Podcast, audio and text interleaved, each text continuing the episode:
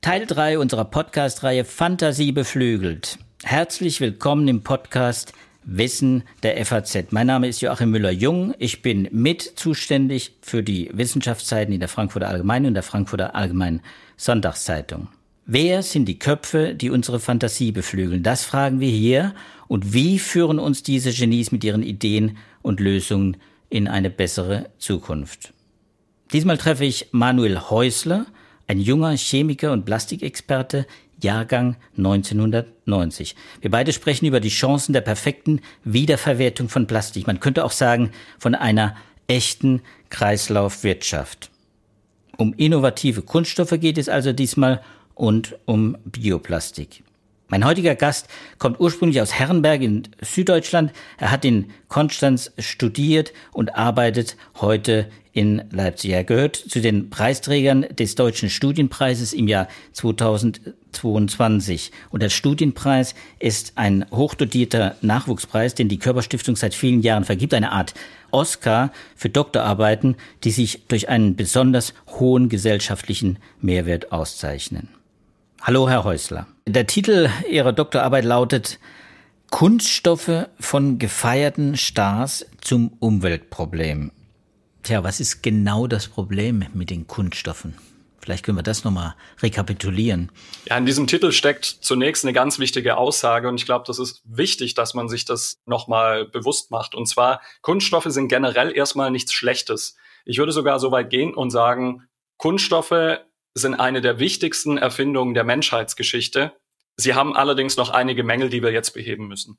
Und leider ist diese Mängelliste auch relativ lang. Man muss nämlich zunächst erstmal dafür sorgen, dass man, wenn man über Kunststoffe spricht, sehr, sehr große Mengen produzieren muss am Ende. Gleichzeitig müssen die dann aber viel nachhaltiger noch produziert werden können. Man will die Kunststoffe aber auch recyceln können und sie sollen eben kompatibel mit der Umwelt sein. Und es gibt noch viel mehr kleinere Probleme, die man lösen muss. Aber das sind so die großen. Und es ist sehr, sehr schwierig, alle gleichzeitig zu lösen. Aber vielleicht zunächst ein paar Worte zu den Größenordnungen. Äh, jetzt kann man immer mit so großen Zahlen jonglieren. Ja, also wir brauchen im Jahr über 300 Millionen Tonnen Kunststoffe. Vielleicht nicht so richtig greifbar. Wie es greifbarer wird, ist, wenn man es auf den Einzelnen runterbricht. Das weltweit, weltweit 300 Millionen? Genau. Genau, das ist jetzt natürlich abstrakt hoch, ja, damit kann man üblicherweise ja nichts anfangen. Auf den Einzelnen betrachtet bedeutet das aber, man äh, produziert mehr, als die ganze Menschheit wiegt. Das heißt, für jede Person von uns produzieren wir ungefähr die eineinhalbfache Masse Kunststoff pro Jahr. Also das muss man sich mal, mal überlegen, wenn man jetzt selbst so sein Körpergewicht spürt, ja, also die eineinhalbfache Masse davon jeden, jedes Jahr müssen wir Kunststoffe produzieren, um eben unseren Bedarf zu decken. Und, also immer, heißt, noch, und immer noch mehr produzieren. Ist das richtig? Genau. Das ist leider richtig, genau. Wir brauchen immer, immer mehr Kunststoffe. Schlicht deswegen, weil wir sie überall einsetzen. Also es gibt eigentlich Stand heute keine einzige Industrie mehr, die ohne Kunststoffe auskommt. Also mir fällt persönlich keine einzige ein. Und der Konsum nimmt halt insgesamt zu. Wir haben eine ähm, stetig wachsende Weltbevölkerung, die immer mehr konsumieren möchte. Konsum bedeutet, wir brauchen mehr Plastik, weil es eben überall eingesetzt wird. Und deswegen werden diese 300 Millionen Tonnen sicherlich auch äh, noch deutlich mehr werden. Und das ist die Herausforderung eins. Also wir brauchen einfach gigantische Mengen von diesem Material. Jetzt sprechen Sie ja in Ihrem Essay für den Studienpreis ja nicht nur von einer Herausforderung. Das würde ich sagen, ist ja auch noch die Sache des Wissenschaftlers, des Chemikers. Darüber werden wir noch einiges hören gleich.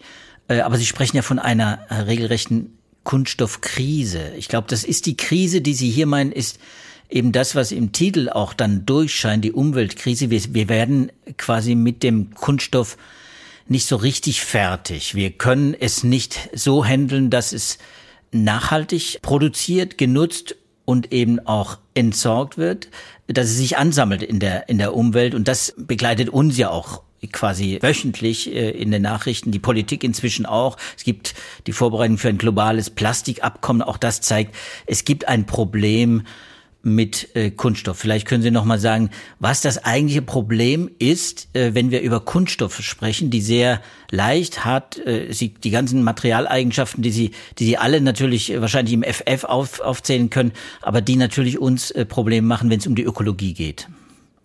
Ja, genau. Also ich denke, es macht Sinn, vielleicht zunächst nochmal die Lanze für Kunststoffe zu brechen. Ja, also ich würde sagen, Plastik oder Kunststoffe sind sicherlich eine der größten Erfindungen der Menschheitsgeschichte. Das muss man zunächst vielleicht einfach mal festhalten. Also wenn man sich umschaut, wie unser Alltag von Kunststoffen abhängt, ähm, ja, kann man eigentlich gar nichts anderes äh, sagen, außer es ist wirklich eine der größten Erfindungen, die wir je hatten. Aber das hatten Sie natürlich genau richtig gesagt. Äh, es war vielleicht ein bisschen eine zu große Euphorie damals, als man die Kunststoffe neu entwickelt hatte, weil sie eben ganz viele Probleme auf der Materialseite lösen konnten. Aber man hat das leider nicht äh, zu Ende gedacht, weil diese Kunststoffe nämlich nicht sehr gut umweltverträglich sind. Also das steckt im Namen ja schon drin. Es sind künstliche Stoffe, die hat die Natur so nicht vorgesehen. Und genau das ist auch das Problem. Die allermeisten Kunststoffe, also vielleicht um das mal zunächst mal zu erklären, sind einfach sehr, sehr große Moleküle, sehr lange Moleküle. Also man kann sich das vorstellen, wenn äh, das jetzt ein Wollfaden wäre, ja, dann wäre ein normales Molekül so ein ganz kleiner Schnipsel und ein Kunststoff ist einfach ein sehr, sehr langes Knäuel. Und diese Ketten bestehen bei Kunststoffen in den allermeisten Fällen aus Kohlenstoff. Und das ist jetzt erstmal nichts Außergewöhnliches. Kohlenstoff kommt äh, in der Natur natürlich überall vor und die Natur hat Wege gefunden, den immer wieder zu recyceln. Ja, also auch Pflanzen nehmen ja das CO2 wieder aus der Luft auf und äh, machen daraus neue Biomasse. Also der, die ganze Erde ist äh, natürlich darauf getrimmt, mit Kohlenstoff verschiedenste Dinge zu machen und Kreisläufe zu schließen. Jetzt haben wir aber als Menschheit beschlossen, wir machen eine neue Art Kohlenstoff, eben diese Kunststoffe. Und sobald die in die Natur kommen, gibt es einfach keinen Mechanismus, wie man diesen Kohlenstoff, der da drin steckt, wieder umwandeln kann. Und genau das sehen wir jetzt. Also eingangs hatte ich erwähnt, die erste Herausforderung ist die Menge. Damit einhergehend äh, aber auch natürlich das Problem mit der Umwelt. Wenn eben dieser Kohlenstoff nicht wieder zurückgeführt werden kann in natürliche Kohlenstoffe sozusagen, ja, also in Pflanzen zum Beispiel oder Biomasse, was passiert mit dem dann? Und das wissen wir natürlich alle, ne? das brauche ich gar nicht lange erklären. Also die Kunststoffe sind überall in der Natur. Wir finden Mikroplastik überall. Also wir finden das in der Arktis, Antarktis, in den entlegensten äh, Ecken dieser Welt, sogar in der Luft. Ja, also wir können uns eigentlich vor Kunststoffen nicht mehr verstecken. Und das resultiert eben aus dieser Tatsache, dass schlicht die Art des Kohlenstoffs, ähm, die in den Kunststoffen steckt, einfach nicht mit der Natur kompatibel ist. Jetzt nehme ich ja an, Herr Häusler, äh als Sie Ihre akademische Karriere begonnen haben, vielleicht sogar noch so im Übergangsbereich von Schule zu äh, zum Universitätsbetrieb, da ist Ihnen wahrscheinlich Plastik gar nicht so vorgekommen. Also der normale Mensch, der Konsument, der Verbraucher, der, der, der nimmt Kunststoff ja nicht als Problem wahr, sondern ja, wenn er wenn er es nutzt, äh, dann nutzt er es meistens aus Gründen, äh, weil es wirklich ja hart ist, aber auch leicht gleichzeitig weil es auch unter Umständen Energie spart, zum Beispiel im Flugzeug oder im Autobereich. Also wir nehmen es wahr mit vielen Vorteilen und nutzen es deswegen auch weiter. Und die Probleme nehmen wir selten wahr. Das war bei Ihnen auch wahrscheinlich so. Und trotzdem haben Sie das Thema dann aufgegriffen. Wie sind Sie drauf gekommen auf das Thema? Ja, ich bin tatsächlich gar nicht über die Kunststoffe selbst äh, dahin gekommen. Eigentlich waren Kunststoffe erst ganz am Ende meiner Doktorarbeit dann so richtig ein Thema. Ich bin zu dem Thema ganz allgemein über Nachhaltigkeit in der Chemie gekommen. Das war mein Antrieb, anfangs äh, Chemie zu studieren. Also ich wusste, ich möchte irgendwie was machen, um diesen Wandel hin zur Nachhaltigkeit allgemein irgendwie mitzugestalten. Hatte mir das lange überlegt, mit welchem Studiengang das vielleicht dann am besten geht. Was kann ich auch am besten? Ja, das war dann immer so ein Hin und Her. Vielleicht wird's Maschinenbau, vielleicht wird's Chemie und am Ende wurde es eben Chemie. Und am Anfang stand die Erkenntnis, dass wir weg müssen vom Erdöl das war der große Antrieb und deswegen habe ich mich äh, dazu entschlossen, mit erneuerbaren Rohstoffen zu arbeiten. Und das war dann auch der Anfang meiner Doktorarbeit. Also ich habe mir eigentlich erstmal angeschaut, okay, wenn wir in Zukunft kein Erdöl mehr verwenden wollen, aus verschiedensten Gründen, dann müssen wir natürlich erneuerbare Rohstoffe einsetzen und es muss auch irgendwie diesen Übergang geben hin von dieser stark Erdöl geprägten chemischen Industrie hin zu einer nachhaltigen chemischen Industrie auf Basis nachwachsender Rohstoffe. Sprich, wir brauchen irgendwie auch einen Anreiz, warum wir denn jetzt überhaupt schon nachwachsende Rohstoffe einsetzen sollten. Das heißt, ich habe mich damit beschäftigt, äh, nach Alleinstellungsmerkmalen von Produkten, sage ich mal, chemischen Produkten äh, zu suchen, die eben aus nachwachsenden Rohstoffen generiert werden können, aber nicht aus Erdöl. Ja. Und das ist, habe da dann auch viel akademisch, äh, sage ich mal, rumgespielt. Ja, also das war, das habe ich mir einfach dann genau angeschaut, zum Beispiel, wie man aus Pflanzenölen ganz unterschiedliche Hightech-Materialien machen kann. Ja, habe mir angeschaut, wie man diese Bausteine, die da drin stecken, eben ja möglichst effizient anordnen kann, dass daraus äh, gewisse Eigenschaften entstehen. Habe mich da viel mit Kristallisation beschäftigt und so weiter und so fort. Das hat dann zum Beispiel zu leitfähigen Materialien für Batterien geführt. Oder ich habe mir auch solche selbstorganisierten Nanopartikel angeschaut. Es war, hatte eigentlich mit Kunststoffen jetzt wirklich nicht viel zu tun, aber ich habe eben über diese Bausteine, die ich da verwendet habe, also die chemischen Bausteine, sehr viel gelernt und konnte mit denen dann alle möglichen Strukturen erzeugen und wusste auch genau, welche Art des Bausteins ich für welche Eigenschaft brauche. Jetzt gehe ich mal davon aus, Herr Häusler, dass die Chemieindustrie, die ja nicht schläft, wie wir wissen, die sind sehr aktiv, auch in der Forschung äh, sehr aktiv, hm, die werden ja auch schon drauf gekommen sein, sich mal die Pflanzenöle genauer anzusehen und was man daraus machen kann. Also die Idee, dass man eine Nische besetzt, die vielleicht die Großindustrie mit ihren riesigen Forschungsabteilungen nicht abdeckt, kam die Ihnen so aus dem Studium der Literatur heraus oder, oder war das eine Eingebung oder haben Sie gesagt, nee, da ist wirklich eine Lücke? Ja, also die Grundidee, dass man eben aus Pflanzenölen Chemie macht, die ist natürlich nicht neu. Ja, also das gibt's schon sehr, sehr lange. Ich meine, äh, bestes Beispiel ist Seife. Ja, also dass man irgendwie Pflanzenöle zu einem chemischen Produkt verarbeiten kann, das ist naheliegend. Wir haben uns ja bewusst danach umgeschaut, wo man eben Produkte herstellen kann, die eben aus petrochemischen Quellen, also aus Erdöl, gar nicht hergestellt werden kann.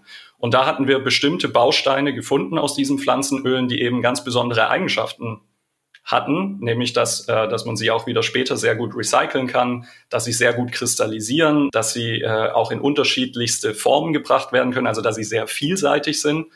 Und all diese Eigenschaften bieten sich auch äh, extrem gut an, um Kunststoffe daraus zu machen. Ja.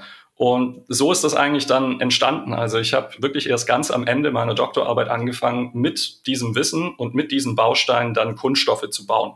Und, und, das, und man sollte vielleicht diese, diese Substanzen dann auch nennen. Ich glaube, es sind viele Zuhörer ja. wahrscheinlich dabei, die jetzt ganz neugierig geworden sind. Was sind das denn nun für besondere äh, Moleküle, die da eine Rolle spielen? Dicarbonsäuren. Sagen Sie, sagen Sie mal, was, was diese Dicarbonsäuren so besonders macht. Oder Ihre Dicarbonsäuren. Genau, also die Dicarbonsäuren oder kurz, ich glaube, das lohnt sich jetzt an der Stelle, die Abkürzung einzuführen, DCAs, das werde ich noch oft verwenden jetzt diese DCAs, das sind eigentlich sehr einfache Moleküle, wenn man die jetzt erstmal so sieht. Also im Vergleich zu anderen Naturstoffen sind die denkbar simpel aufgebaut. Die ähneln sehr den natürlichen Fettsäuren, also diesen Stoffen, die man direkt aus Pflanzenölen gewinnen kann. Und wenn man sich so eine Fettsäure anschaut, in der Natur kommt die eben vor mit einer sehr langen Kohlenstoffkette und wie der Name sagt, einer Säurefunktion am Ende dieser Kette. Und diese Dicarbonsäuren sind eigentlich nichts anderes als Fettsäuren, die zwei dieser Säuregruppen haben, also jeweils eine am Ende. Und äh, mit diesen äh, Funktionen am Ende kann man jetzt eben allerlei Chemie machen. Und man kann sich das jetzt auch so vorstellen, wenn ich diese Enden, die reagieren können chemisch, miteinander verknüpfe. Und da ich ja zwei Enden habe, die reagieren können, entsteht daraus eine sehr, sehr lange Kette. Und wie eingangs erwähnt, sehr lange Ketten, das ist genau das, was eben Kunststoffe sind. Und so kann man sich das auch vorstellen. Also diese DCAs, Dicarbonsäuren, die eignen sich eben sehr, sehr gut, um Kunststoffketten auch aufzubauen. Und äh, diese Dicarbonsäuren, wenn ich jetzt Ihr Essay und Ihre Doktorarbeit, die ich in Teilen gelesen habe, gebe ich zu, nur wenn ich das richtig sehe, die besitzen Sollbruchstellen. Sie nennen das Sollbruchstellen. Und das scheint mir doch etwas ganz Besonderes zu sein bei diesen langkettigen Molekülen, die normalerweise sehr steif sind, auch wasserabweisend und, viele Eigenschaften haben, die Kunststoffe natürlich ausmachen, aber dann durch diese Sollbruchstellen etwas ganz Besonderes möglich machen. Unter anderem auch den 3D-Druck, den fand ich auch ganz besonders spannend. Ja, genau. Jetzt äh, muss ich nur überlegen, wo ich da anfange. Ja, also die Sollbruchstellen, genau, das ist das richtige Stichwort. Da würde ich aber gerne nochmal zurück zu den Kunststoffen allgemein gehen. Also ich hatte ja erwähnt, diese Art des Kohlenstoffs äh, in den Kunststoffen ist ein Problem. Damit kann die Natur nichts anfangen. Das liegt vor allem daran, dass eben diese Ketten oft nur aus Kohlenstoff bestehen. Da ist kein anderes Element mehr drin. Ja, also das bietet so, also diese Kette bietet sozusagen keinerlei Angriffsfläche für natürliche Organismen. Und wenn wir jetzt unsere Dicarbonsäuren nehmen und daraus eine Kette aufbauen, dann ähnelt diese Kette dem meistverwendeten Kunststoff, den wir derzeit äh, einsetzen, Das, äh, also der technische Begriff ist das Polyethylen. Ganz vereinfacht gesagt ist das wirklich nur eine Kohlenstoffkette, also einfach eine sehr lange Kohlenstoffkette. Und was wir jetzt machen, wir haben eben diese Dicarbonsäuren und haben dadurch später auch ein bisschen Sauerstoff in der Kette drin. Es ist nicht mehr nur Kohlenstoff, sondern eben auch so ein bisschen Sauerstoff. Und das ist aber jetzt ganz entscheidend, so wie Sie gesagt haben, weil dieses bisschen Sauerstoff da drin kann man sich wie eine Sollbruchstelle vorstellen. In der Anwendung stört es nicht groß, ja, also das kann man natürlich durch geschicktes Design äh, des Moleküls äh, kann, kriegt man das in den Griff dass eben äh, diese Sollbruchstellen die Anwendung nicht stören. Aber später haben sie einen ganz entscheidenden Vorteil. Man kann sie eben gezielt wieder öffnen. Und das ermöglicht jetzt ähm, ganz viele Vorteile, weil zum einen kann die Natur diese Moleküle wieder öffnen. Also dieses bisschen Sauerstoff reicht aus, dass Organismen in der Natur, verschiedenste Organismen, ja, also eigentlich egal, wo man hinschaut, es gibt immer einen Organismus, der diese Art der Sollbruchstelle öffnen kann. Das passiert und dadurch entstehen eben wieder kleinere Moleküle und die können in den natürlichen Kreislauf zurückkehren. Also das heißt, man hat jetzt eine biologische Abbaubarkeit des Kunststoffs dadurch erreicht. Und weswegen wir das eigentlich gemacht haben, ursprünglich war, wir wollten unsere Bausteine wieder zurückhaben. Ja, als Chemiker ist es natürlich viel einfacher. Ich nehme meinen Abfall und generiere daraus wieder meine ursprünglichen Bausteine und fange von vorne an, als die immer wieder neu herzustellen. Und genau das war die Idee. Und das können wir im Labor auch machen. Also wir können quasi diese natürliche Öffnung der Kette können wir stark beschleunigen. Und das nennt man dann ein chemisches Recycling. Also ich mache die große Kunststoffkette wieder gezielt klein in definierte, ja, kann man sagen, Bruchstücke. Und mit diesen äh, wertvollen Bruchstücken können wir dann wieder eine neue Kette aufbauen. Und daraus ergeben sich super viele Vorteile. Vorteile unter anderem eben 3D-Druck offenbar. Also diese Tinte, was wir jetzt Tinte nennen und was im Druck ja auch dann so aus diesen Düsen herauskommt, das lässt sich dann quasi wieder zu neuem Plastik äh, zusammenfügen. Genau, also wir haben äh, eben ein Material hergestellt aus diesen Dicarbonsäuren und damals war eben äh, ein starker Hype für den 3D-Druck. Ja, das kannten dann schon viele Leute und es ist eine sehr anspruchsvolle Kunststoffverarbeitungstechnik und haben deswegen die gewählt, einfach so als ja, Challenge, sage ich mal, an uns, dass wir halt auch zeigen, okay, wir können wirklich alle möglichen Kunststoffverarbeitungstechniken mit diesem neuen Material auch abbilden. Und es war auch ein Alleinstellungsmerkmal, weil ich sag mal, dieses Material, mit dem wir uns vergleichen, das Polyethylen, bietet sich nicht für den 3D-Druck an. Also auch hier hatten wir quasi wieder ein Alleinstellungsmerkmal dieses Materials aus natürlichen Quellen. Und so wie Sie gesagt haben, wir können trotzdem auch mit dieser eher aufwendigeren Technik die Produkte später wieder vollständig recyceln über diese Kettenspaltung, die ich gerade beschrieben habe. Also das heißt, wir haben dann irgendein 3D gedrucktes Bauteil und wie man sich das vorstellen muss, ist, wir nehmen das dann und können das in so eine Art Schnellkochtopf werfen, also leicht überhitztes Wasser sozusagen mit einem Katalysator drin und dadurch geht diese Kette an den Sauerstoff-Sollbruchstellen wieder auf und wir bekommen diese Dicarbonsäuren dann als so weißes, sauberes Pulver zurück und können die wieder neu einsetzen und können dadurch zum Beispiel auch sogar Farbstoffe vollständig abtrennen. Dann würde man ja sagen, das ist ein, eine Art Bioplastik. Es gibt ja schon einige Ansätze für Bioplastik, aber mir scheint das jetzt das perfekte Bioplastik zu sein, weil einerseits ist es biologisch abbaubar, das haben Sie schon gesagt, und zum Zweiten ist es wiederverwertbar, recycelbar. Das, was man wiederverwerten kann, was nicht als Abfall in die Natur kommt, was idealerweise natürlich auch so ist in großen Mengen, das kann man recyceln. So, dann fragt man sich natürlich, ja, Problem gelöst eigentlich. Wo, warum gibt es diese Kunststoffe noch nicht auf dem Markt? Warum dauert es, bis diese Kunststoffe dann marktfähig sind? Sie haben die akademische Vorarbeit geleistet, Sie haben eine Doktorarbeit abgeliefert, Sie haben Veröffentlichungen, auch eine in Nature äh, dazu. Und trotzdem, ja, gibt es große Probleme und äh, die sind, wenn man die Fachleute hört und wenn man die Politik äh, verfolgt, ja nicht kleiner geworden. Absolut. Ich würde gerne noch auf das, was Sie zu äh, Anfangs gesagt haben, eingehen. Und zwar, das Problem ist tatsächlich, wir müssen all diese Nachhaltigkeitsaspekte in einem Material kombinieren. Also bin jetzt dankbar, dass wir hier einen deutschen Podcast haben. Im Englischen fehlt mir nämlich dieses Wort immer. Also wir brauchen sozusagen die eierlegende Wollmilchsau der Kunststoffwelt. Ja, das muss das Ziel sein, weil nur dann ist dieses Material auch wirklich zukunftsfähig. sonst bekommen wir immer wieder Probleme. Also ich würde da gerne nochmal auf ein Beispiel eingehen. Jeder kennt jetzt inzwischen Bioplastik. Ich denke, das ist allseits bekannt, dass man das herstellen kann. Sehr oft weiß man aber auch, dass das dann eben nicht so gute Eigenschaften hat wie das konventionelle Plastik. Und da sind wir genau beim Thema. Also eigentlich äh, beobachtet man immer, dass wenn man versucht, sage ich mal, klassische Performance mit Abbaubarkeit, mit einer Herstellung aus erneuerbaren Rohstoffen und einer vollständigen Rezyklierbarkeit zu kombinieren, dass immer die eine Eigenschaft eine andere eigentlich ausschließt. Also es ist unfassbar schwer, ein Material zu finden, was wirklich alles abdecken kann. Ja, und dann kommt noch der fünfte Faktor dazu, der Preis. Und dann sind wir nämlich jetzt direkt auch beim Thema Forschungstransfer, den Sie angesprochen hatten. Um es kurz zu machen, genau das war auch der Grund, warum es dieses Material jetzt noch nicht gibt. Ja, also zusammengefasst, wir haben eigentlich die eierlegende Wollmilchsau auf akademischer Ebene gezeigt. All diese vorteilhaften Eigenschaften sind jetzt in einem Material zusammen, bis eben auf dieses fünfte leidige Thema als Akademiker der Preis. Weil damit beschäftigt man sich natürlich in der Forschung kein bisschen. Ja, da sagt man dann, okay, liebe Industrie, ihr werdet da schon einen Weg finden, wie ihr eure Prozesse ein bisschen billiger macht. Jetzt macht das Zeug halt mal billiger und dann machen wir wieder unsere Forschung weiter. Alles gut, jeder geht seinen Weg. So funktioniert's halt leider nicht. Ja, und das musste ich schmerzhaft dann auch nach der Doktorarbeit lernen. Also eigentlich hatten sie ja gesagt, ähm, es war jetzt nie mein Ziel, sage ich mal, nur schöne Paper zu schreiben. Ich habe mich sehr gefreut über dieses, äh, über die Publikation, keine Frage. Aber ich war auch sehr frustriert danach, weil ich gemerkt habe, es geht einfach nicht voran. Also hier war jetzt gefühlt einfach der Weg zu Ende. Und ich hatte eigentlich diese Forschung ja anfangs begonnen, um ein Problem zu lösen. Und dieses Problem war mit dieser Publikation natürlich nicht gelöst. Ja.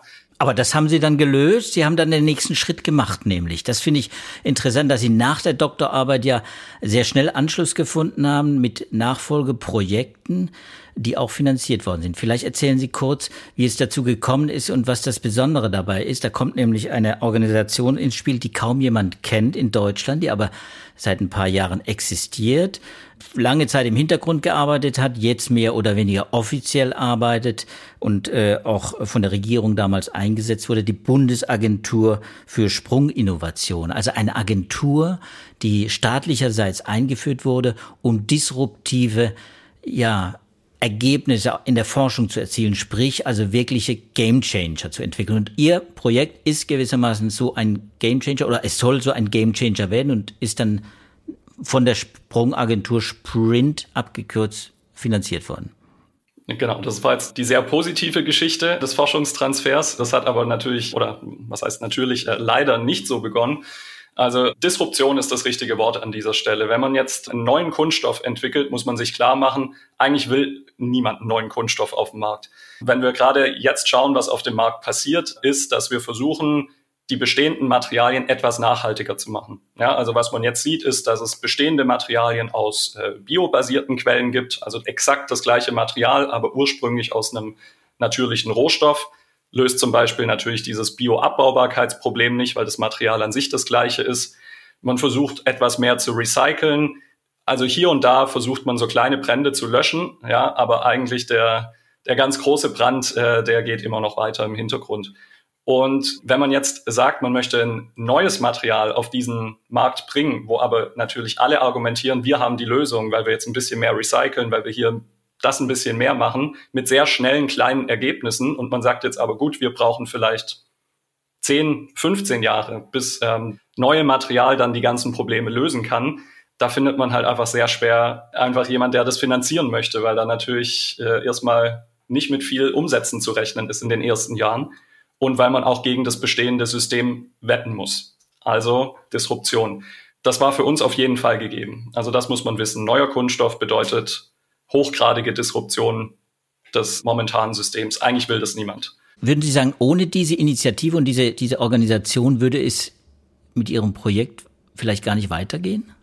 Definitiv, ja. Also wir hatten das Glück, dass wir auf, äh, in der allerletzten Minute einen Förderantrag durchbekommen haben, der uns erstmal über Wasser gehalten hat. Da war wirklich, also das war wirklich die aller, allerletzte Minute. Wir haben viele Förderanträge uns angeschaut, äh, nur ganz wenige kamen überhaupt in Frage. Die haben wir eingereicht, einer wurde abgelehnt, der zweite wurde abgelehnt, alles zu disruptiv, alles zu weit äh, am Anfang noch und nicht geeignet für einen Forschungstransfer im deutschen Technologietransfersystem. Also alles äh, hoch unerfreulich. und haben dann wirklich in allerletzter Minute den dritten Antrag durchbekommen. Also ich war einen Monat davor, kein Gehalt mehr gehabt zu haben äh, an der Uni.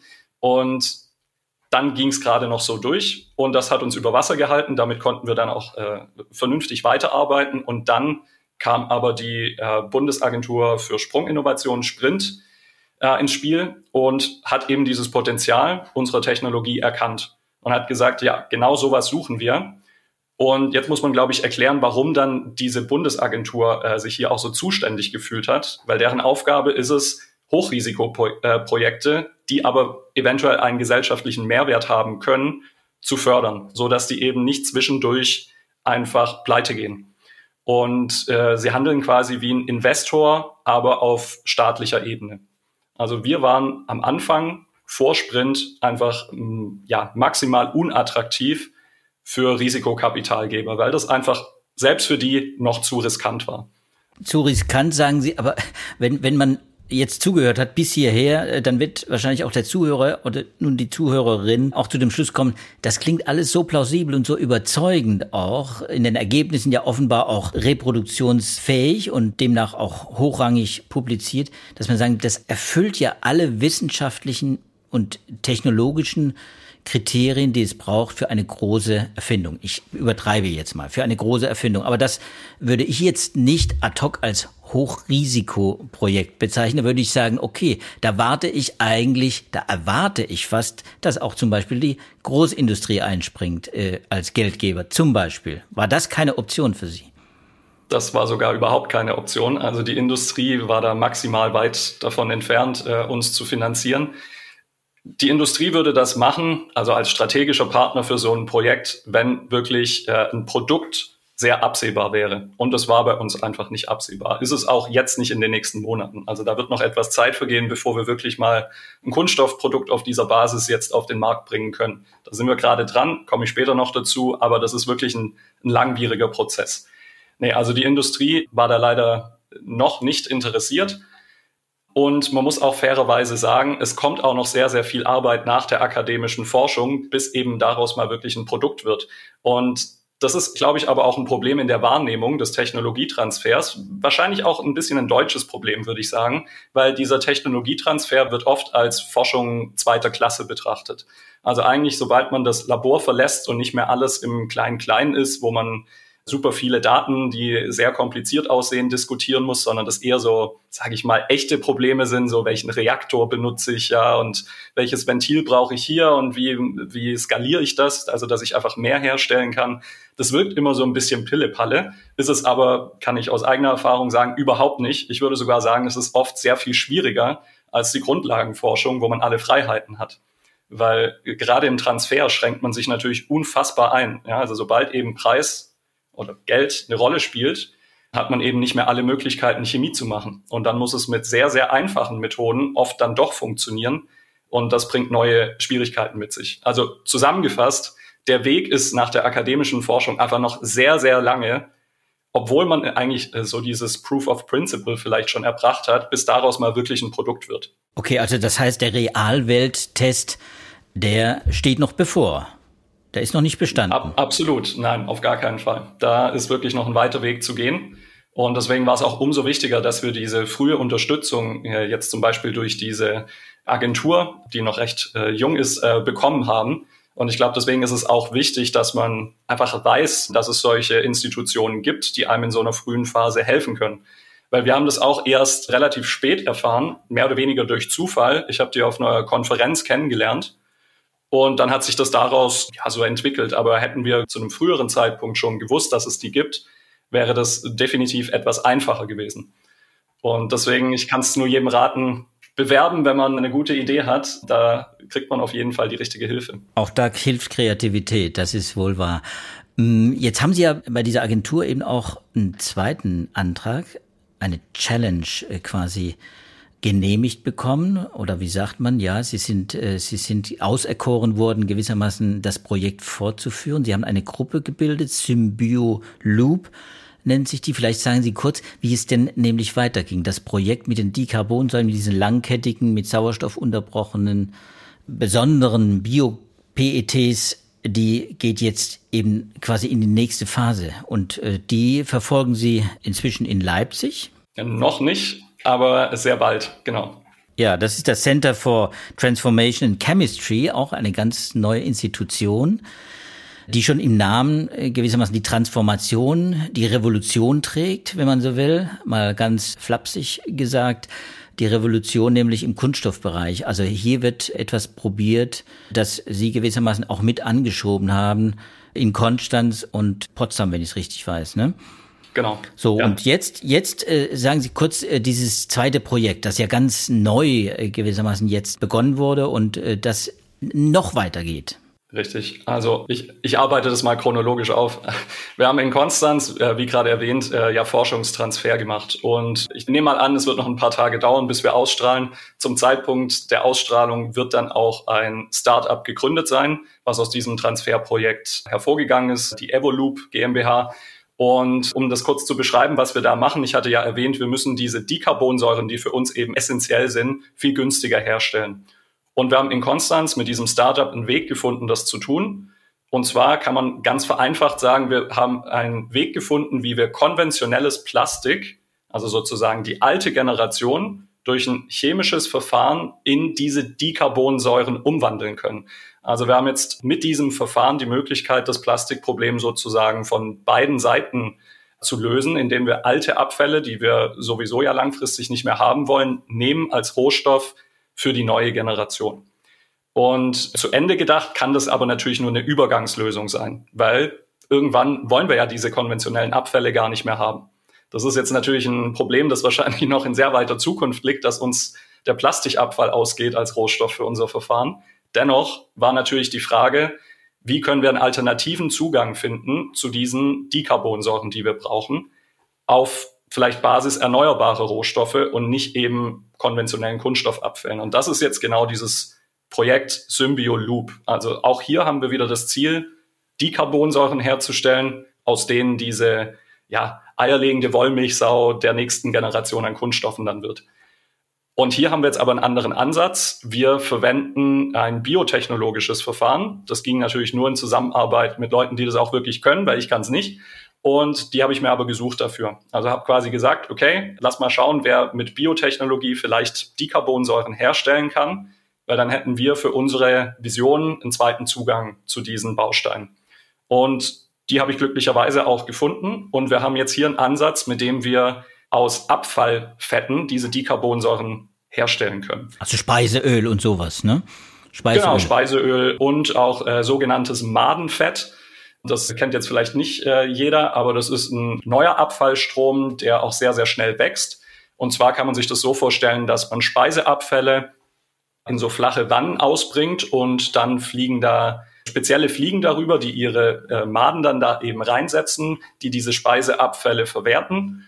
Und aus diesen Maden kann man dann eben, indem man die presst, bekommt man dann eben das sogenannte Madenfett und Proteine mag jetzt vielleicht bisschen äh, ekelhaft äh, klingen, ist aber ein wunderschöner chemischer Rohstoff und auch sehr nachhaltig, weil diese Maden ihren Job sehr gut machen und äh, wenig übrig lassen.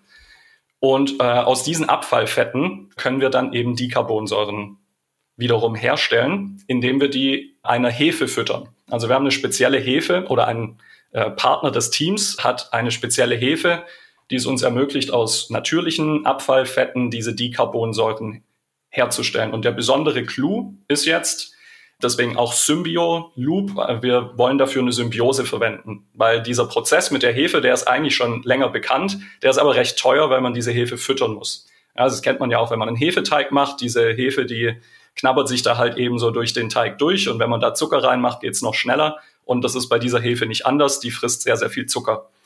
Und das Problem mussten wir halt irgendwie lösen. Und das haben wir jetzt oder wollen wir lösen in dem laufenden Projekt, indem wir die Hefe mit einer Alge zusammenbringen. Und diese Alge macht Photosynthese, also nimmt CO2 aus der Luft äh, auf und äh, eben auch Sonnenenergie und produziert da verschiedene zuckerähnliche Moleküle, die die Hefe wiederum verstoffwechseln kann. Das heißt, wir haben am Ende zusammengefasst ein System, was aus Abfallfett, CO2 und Sonnenlicht die Bausteine für die nächste Generation von Kunststoffen herstellen kann. Was ja. natürlich eine schöne Geschichte wäre, wenn Wenn das funktioniert, das müssen wir jetzt in den nächsten Monaten aber erst noch entwickeln. Wo sind die größten Hürden? Bei der Verunreinigung? Bei der eigentlich alles davon. Also es war, also wir haben hier in bester, äh, in bestem Sprint-Mindset sehr disruptiv gedacht, ja, vielleicht fast ein bisschen zu disruptiv. Also es ist doch äh, ein ziemlich dickes Brett, was wir da jetzt bohren müssen, aber ich bin trotzdem optimistisch, dass wir das schaffen. Die ersten Ergebnisse sehen sehr vielversprechend aus, aber es ist eben ein sehr komplexes System, das wir jetzt erstmal lernen müssen zu verstehen. Also vor allem diese zwei Mikroorganismen müssen eben miteinander können. Ja, also diese Symbiose muss man jetzt erstmal etablieren. Und da haben wir glücklicherweise aber einen Partner, die Zugang zu ganz, ganz vielen Algen haben. Also die haben quasi eine Algenbibliothek. Das ist die Hochschule in Anhalt. Äh, die sind berühmt dafür, dass die eben die meisten Algen bei sich haben. Und die wählen jetzt für diesen Zweck die optimale Performance-Alge sozusagen aus. Aber die müssen wir jetzt erstmal finden. Also wir müssen jetzt aus Hunderten von Algen die symbiosefähige Alge für diese Hefe finden. Und irgendwann wird ja das PET, das Polyethylen, das da quasi als Futter äh, ja auch dient, das wird dann irgendwann aus sein, nämlich das PET, was aus Erdöl hergestellt worden ist. Und irgendwann werden wir wahrscheinlich auch kein Erdöl mehr brauchen für die Plastikherstellung, wenn Ihre Projekte jetzt tatsächlich funktionieren. Zum Beispiel. Und dann würde man sagen, na ja, jetzt sind wir ziemlich nah an einer perfekten Kreislaufwirtschaft. Würden Sie das auch sagen? Brauchen wir da noch fossile Rohstoffe überhaupt? Öl? Ähm, realistischerweise, also erstmal, wir werden wahrscheinlich immer Polyethylen, äh, kurz PE, herstellen. Ich denke nicht, dass es irgendwann auf Null gehen wird. Das ist nicht realistisch. Äh, für manche Anwendungen werden wir das sicherlich auch längerfristig noch einsetzen. Es ist aber das Ziel, dass es wirklich vielleicht nur noch ein paar Prozent des Gesamtbedarfs sind und der ganze Rest sollte aus vollständig äh, nachhaltigen Alternativen bestehen. Wo braucht man PET noch?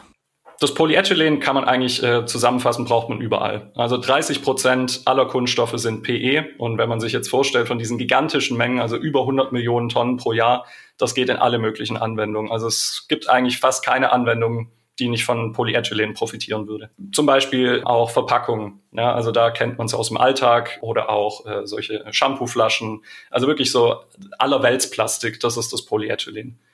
Und die allermeisten Anwendungen, die könnten wir eben auch nachhaltiger gestalten. Aber Polyethylen wird zum Beispiel auch für Trinkwasserrohre eingesetzt, ja, oder sehr langlebige Anwendungen, wo jetzt diese Nachhaltigkeitsaspekte aufgrund der Langlebigkeit vielleicht jetzt gar keine so große Rolle spielen. Ja, deswegen hat es da auch definitiv langfristig noch eine Daseinsberechtigung. Aber für die allermeisten Massenanwendungen eben nicht.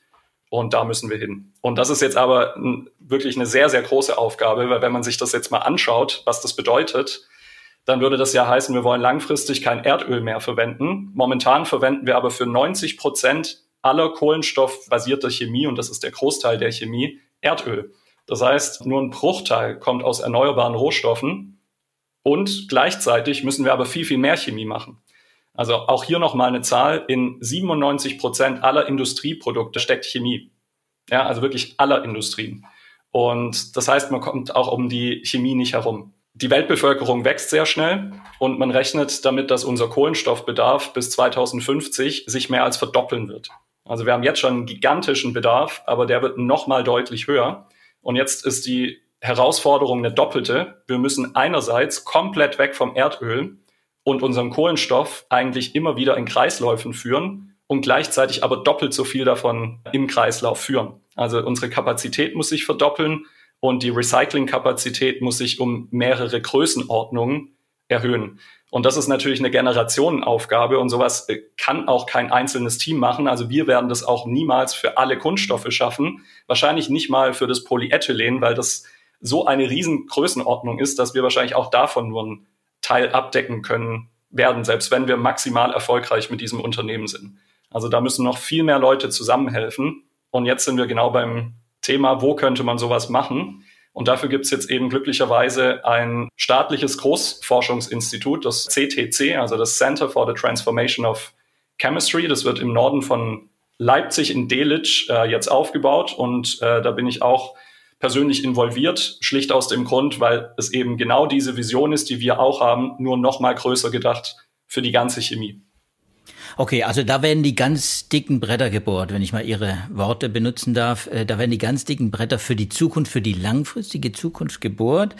Trotzdem würde ich nochmal nachhaken wollen. Ich meine, das sind ja alles die Gelder, die Sie von der Bundesagentur bekommen, dieses äh, Zentrum, das aufgebaut wird in Leipzig.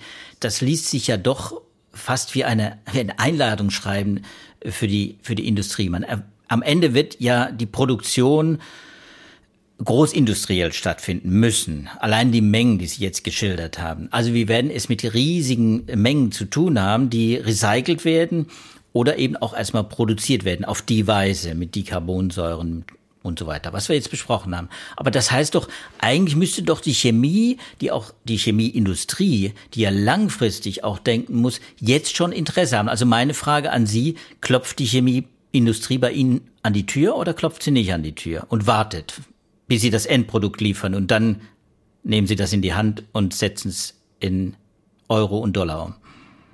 Also inzwischen auch bei uns mit unserem Projekt, ja, aber vor allem klopft sie natürlich auch beim CTC an und das ist auch gewünscht. So wurde auch dieses Center aufgezogen, weil ich bin da auch absoluter Überzeugung, dass es nur zusammengehen wird.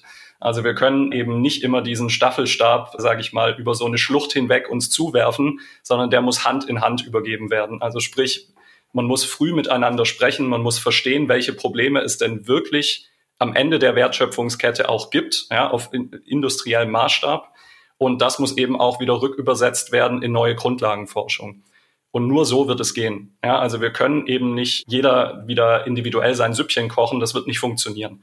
Wir brauchen Modelle, in denen die Grundlagenforschung wirklich direkt übergeht in den Forschungstransfer und eben nicht in ein Loch fällt, so wie das bei uns passiert ist, sondern dass es eben genaue Verantwortlichkeiten auch auf staatlicher Seite gibt, zu sagen, okay, hier ist Potenzial, wie können wir das weiter finanzieren? Und das ist jetzt eben, ich glaube, eigentlich in diesem Format zum ersten Mal in Deutschland jetzt äh, mit dem CTC so umgesetzt worden, dass das wirklich unter einem Dach stattfinden kann. Und genau so soll das auch ablaufen. Also da ist ein sehr großes Netzwerk an Firmen dahinter. Da sollen Ausgründungen direkt entstehen und eben dann in Zusammenarbeit mit den Firmen auch weiter skaliert werden. Jetzt werfen Sie doch mal einen Blick in die Zukunft, Herr Häusler. Wagen Sie mal eine Prognose. Wann werden diese Produkte, über die wir jetzt sprechen, und vielleicht auch die ganze Kreislaufwirtschaft äh, zur Verfügung stehen? Viele Menschen fragen sich das. Wir sind ja im Moment mit dieser, in dieser alten Welt mit den fossilen Rohstoffen, mit Öl, im Energiebereich auch mit Gas und Kohle und so weiter noch verfangen. Wann, wann wird das denn möglich sein? Ja, wir beschäftigen uns jetzt gerade eben mit der Frage, wie unser erstes Pilotprodukt denn aussehen könnte. Weil damit muss es natürlich beginnen. Es ist klar, wir können jetzt nicht direkt in die Millionen Tonnen Produktion gehen. Man muss die Schritte eben einen nach dem anderen ablaufen. Und für uns ist jetzt gerade die Aufgabenstellung, wie könnte ein erstes Produkt aussehen, dass man eben nicht dieses Problem hat, zum Beispiel, man hat jetzt einen Joghurtbecher, der verschwindet im gelben Sack und den muss man jetzt erstmal wiederfinden, dass man den recyceln kann. Das kann natürlich nicht funktionieren. Und hier beschäftigen wir uns jetzt gerade damit, aber wir rechnen damit, dass wir dieses erste Produkt, das wir dann herstellen können und auch recyceln können, in den nächsten zwei, drei Jahren auf den Markt bringen können. Realistischerweise ist das dann aber ähm, nicht flächendeckend, sondern das wird erstmal in einem Pilotmaßstab passieren müssen, wo man eben unter echten Anwendungsbedingungen nochmal die Erfahrung sammelt. Und ja, selbst wenn ich jetzt sehr optimistisch denke, dann würde ich sagen, sind wir auf jeden Fall im Größenordnungsbereich sieben bis zehn Jahre, bis es wirklich flächendeckend eine spürbare Änderung durch diese Technologie geben kann.